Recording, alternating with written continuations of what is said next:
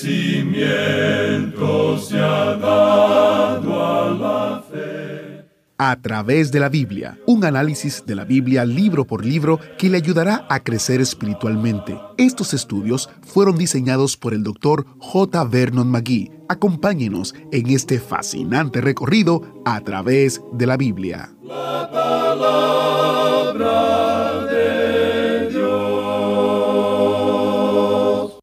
Bienvenidos a A través de la Biblia, el programa donde conocemos a Dios en su palabra. Soy su anfitrión, Heiel Ortiz. Nuestro estudio de la Biblia es desde el Génesis hasta el Apocalipsis, alternando entre el Antiguo y el Nuevo Testamento con la intención de mostrarnos cómo el argumento de las Escrituras se entrelaza en cada página y aplica las verdades de Dios a nuestra vida cotidiana. Hoy, nuestro maestro Samuel Montoya nos guiará a través del noveno capítulo de Oseas y nos mostrará que aunque todavía había prosperidad en la tierra de Israel, la gente estaba pecando más, pero disfrutándolo menos. Si usted quisiera profundizar un poco más en el estudio de Oseas, tenemos un recurso para usted. El comentario que contiene a Oseas, Joel, Amós, Abdías, Jonás y Miqueas en un solo tomo. Este comentario, como todos los comentarios de a través de la Biblia, está basado en las transcripciones del programa que se escucha en la radio. Usted puede obtener este recurso de diferentes maneras. La primera es a través de nuestro sitio web como descarga gratuita. Solo debe visitar a través de la biblia.org barra recursos. A través de la biblia.org barra recursos para descargar gratuitamente el comentario. La segunda opción es para quienes viven en los Estados Unidos o tienen una dirección en los Estados Unidos que pueden pedir una copia impresa llamándonos al número 1-800-880-5339. 1-800-880-5339 para recibirlo sin costo alguno por correo postal. Lamentablemente no podemos enviar recursos fuera de los Estados Unidos, pero para quienes viven fuera de los Estados Unidos y desean una versión impresa, puede obtener su copia en Amazon a un bajo costo y así le llegará donde quiera que usted se encuentre. Para más detalles visite a través de la biblia.org barra comentarios. A través de la biblia.org barra comentarios.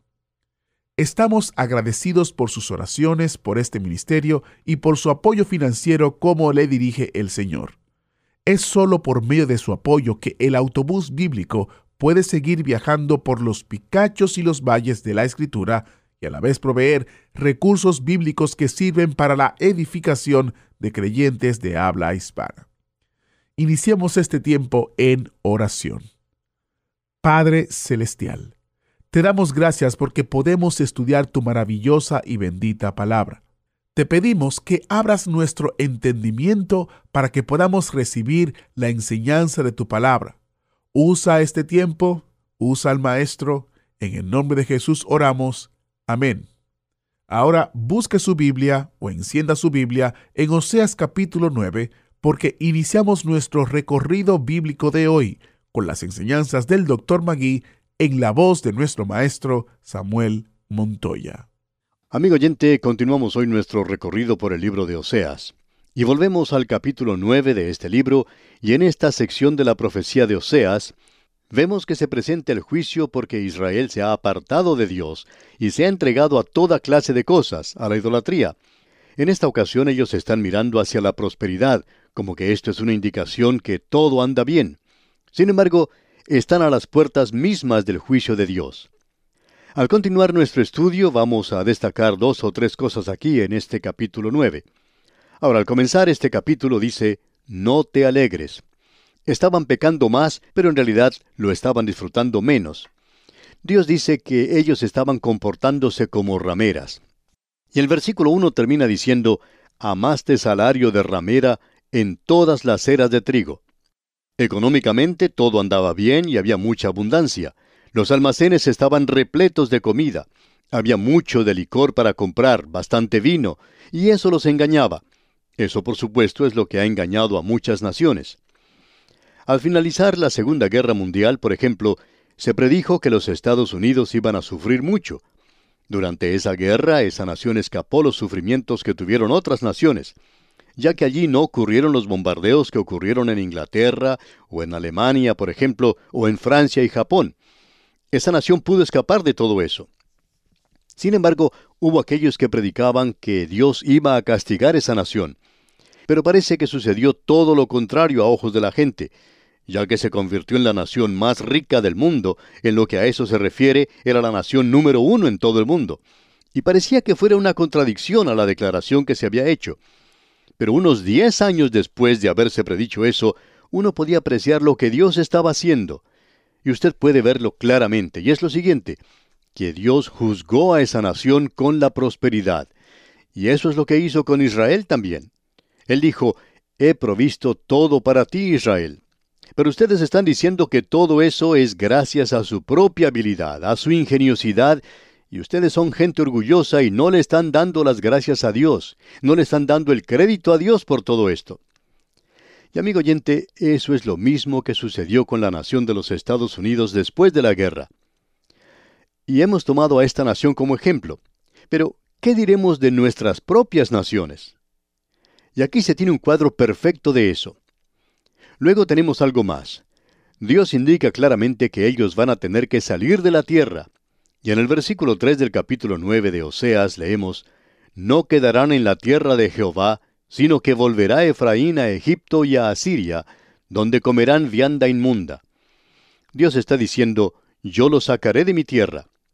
Aun cuando Dios dijo que Él no iba a olvidarse de su pacto con Abraham y con Moisés y con David, pero la tenencia o la posesión de la tierra dependía de la obediencia de ellos a Dios. Y ahora Él los va a sacar de esa tierra. Llegamos ahora sí a la sección en la cual estábamos en nuestro programa anterior.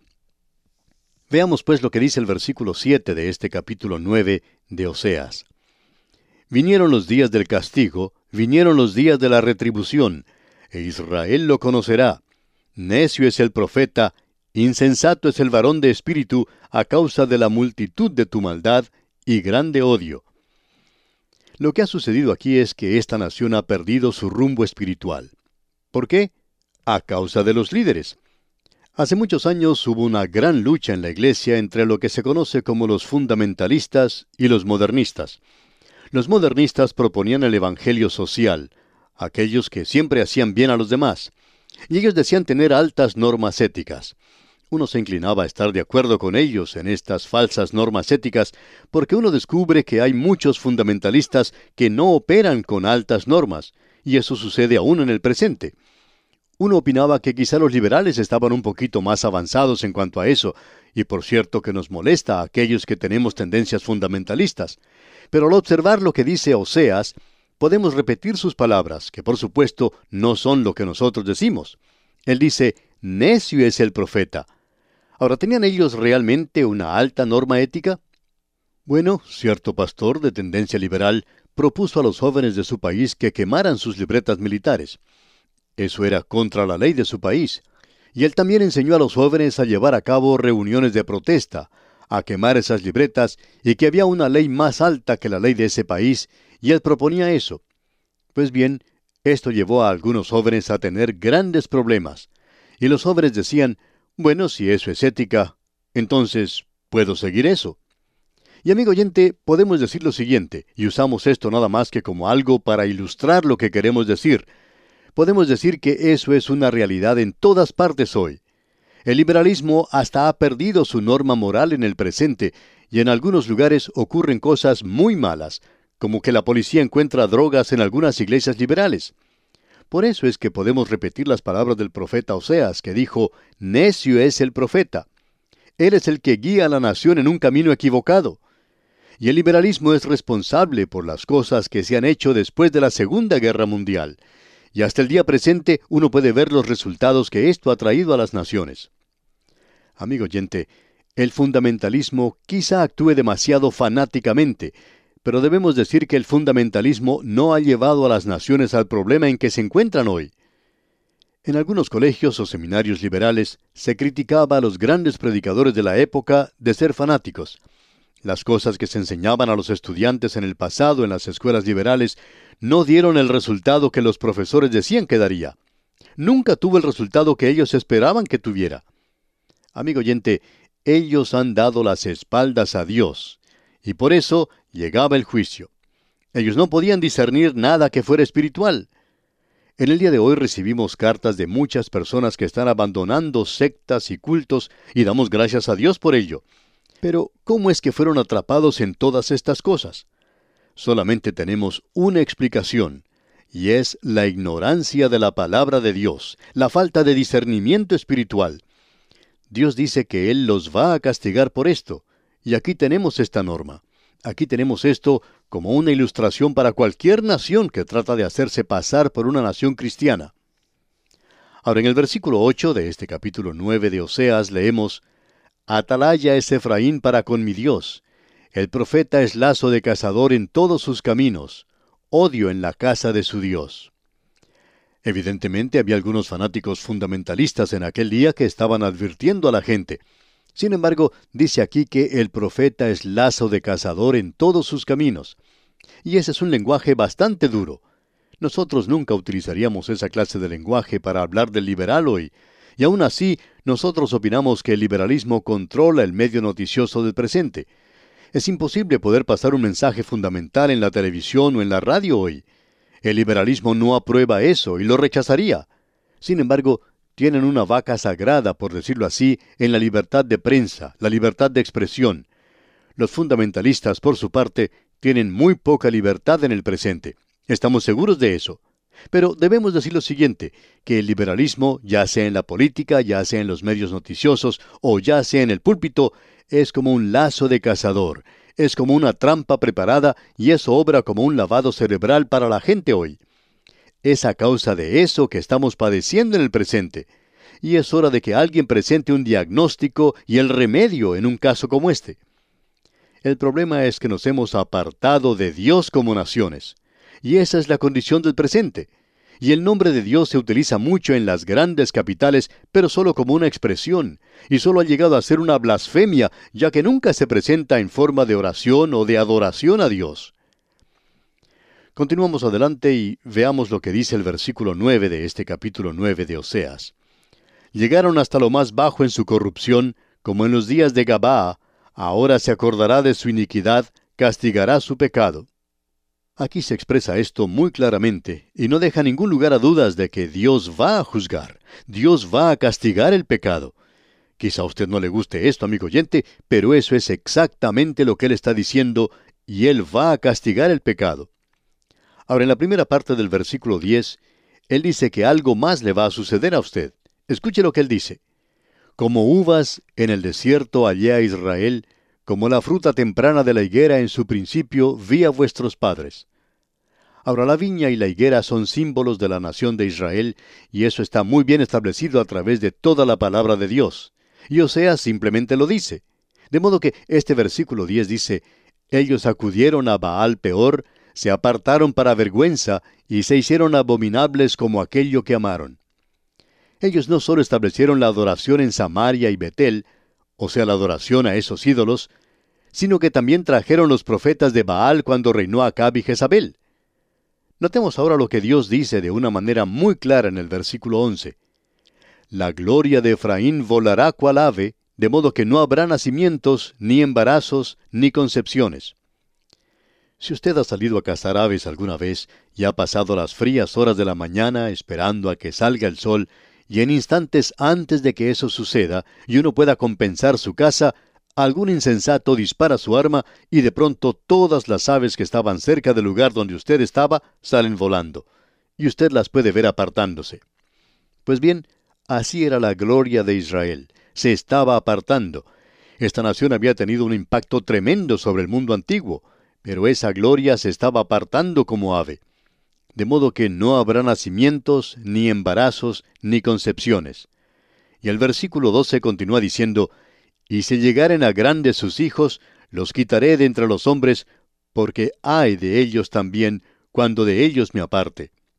Dios dice, yo voy a castigarlos. y uno de los castigos era lo siguiente. Lo que él había prometido a Abraham era no solo entregarle la tierra, sino que iba a multiplicar su simiente. Ellos eran como la arena junto a la mar, y luego Dios dice que serán como las estrellas del cielo. Y Dios había cumplido con eso, pero ahora ellos han pecado.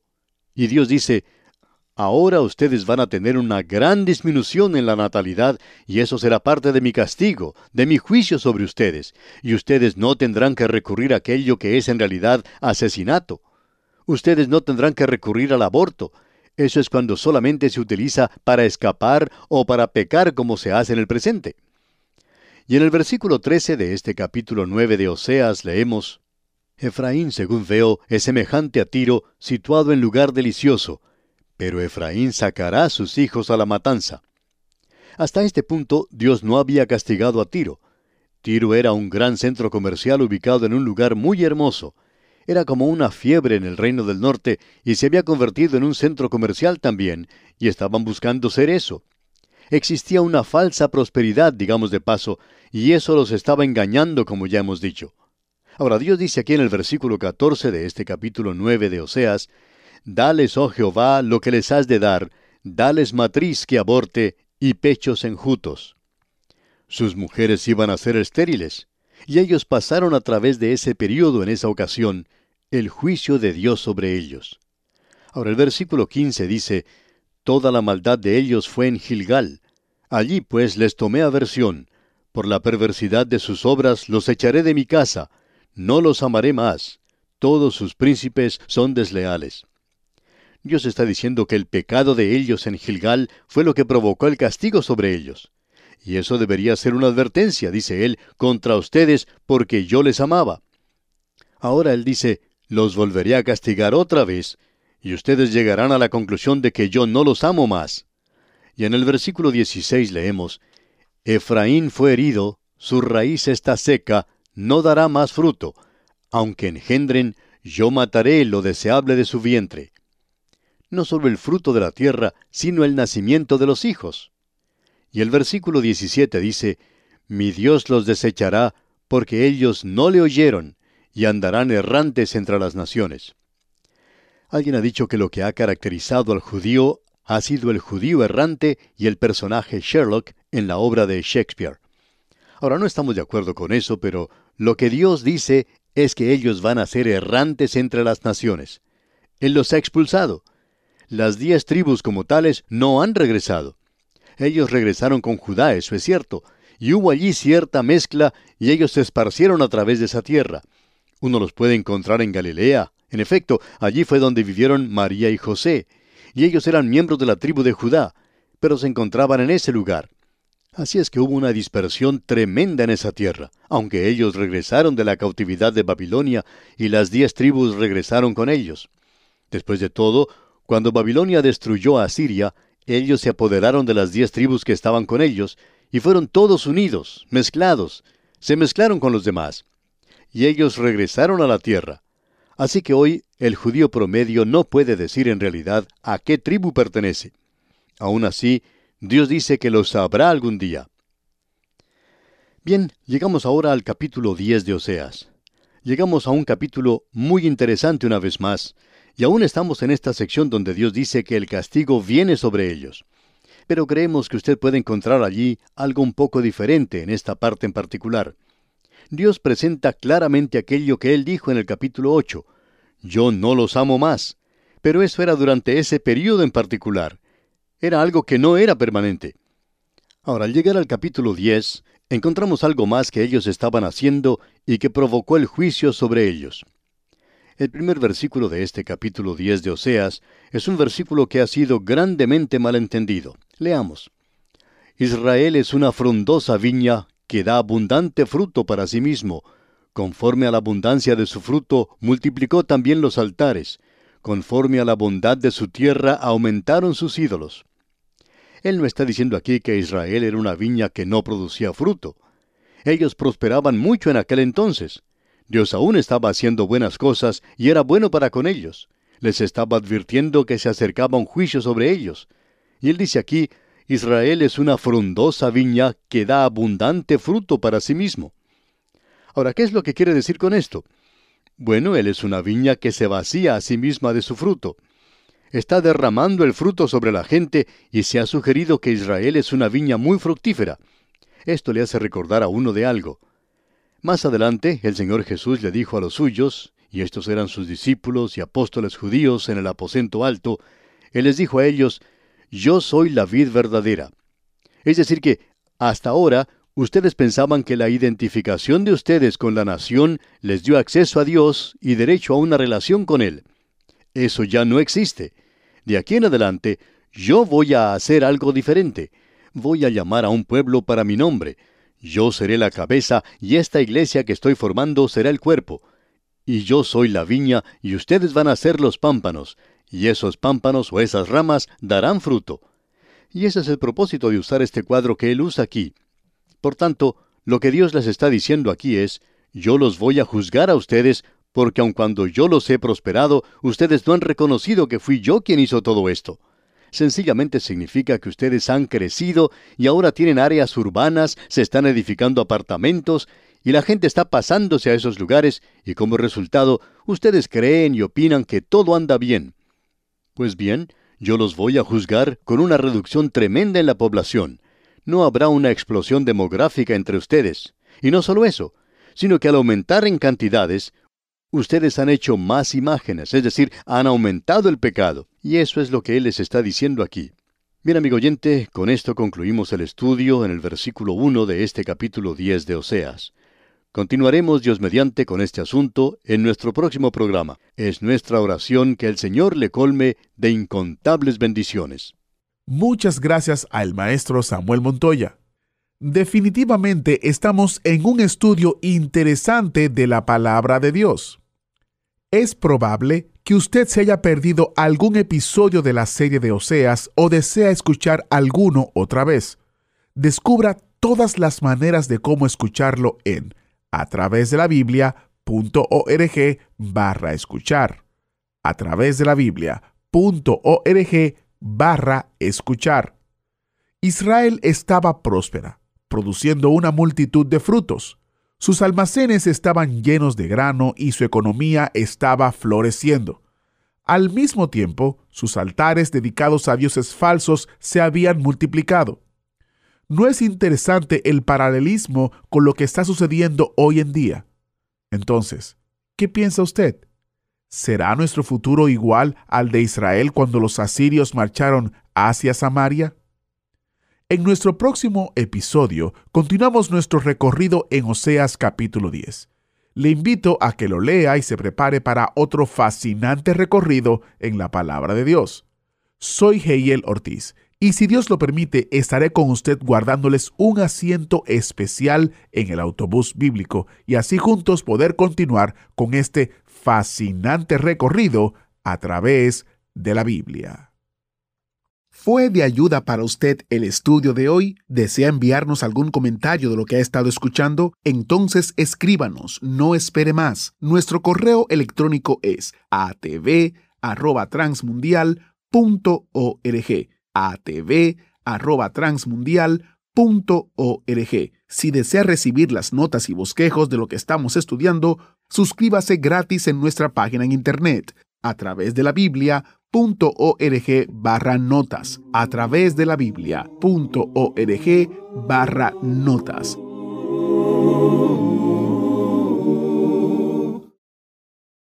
Doy las gracias por estar en sintonía con el programa A través de la Biblia. Es un privilegio contar con usted como oyente y que usted sea parte de nosotros.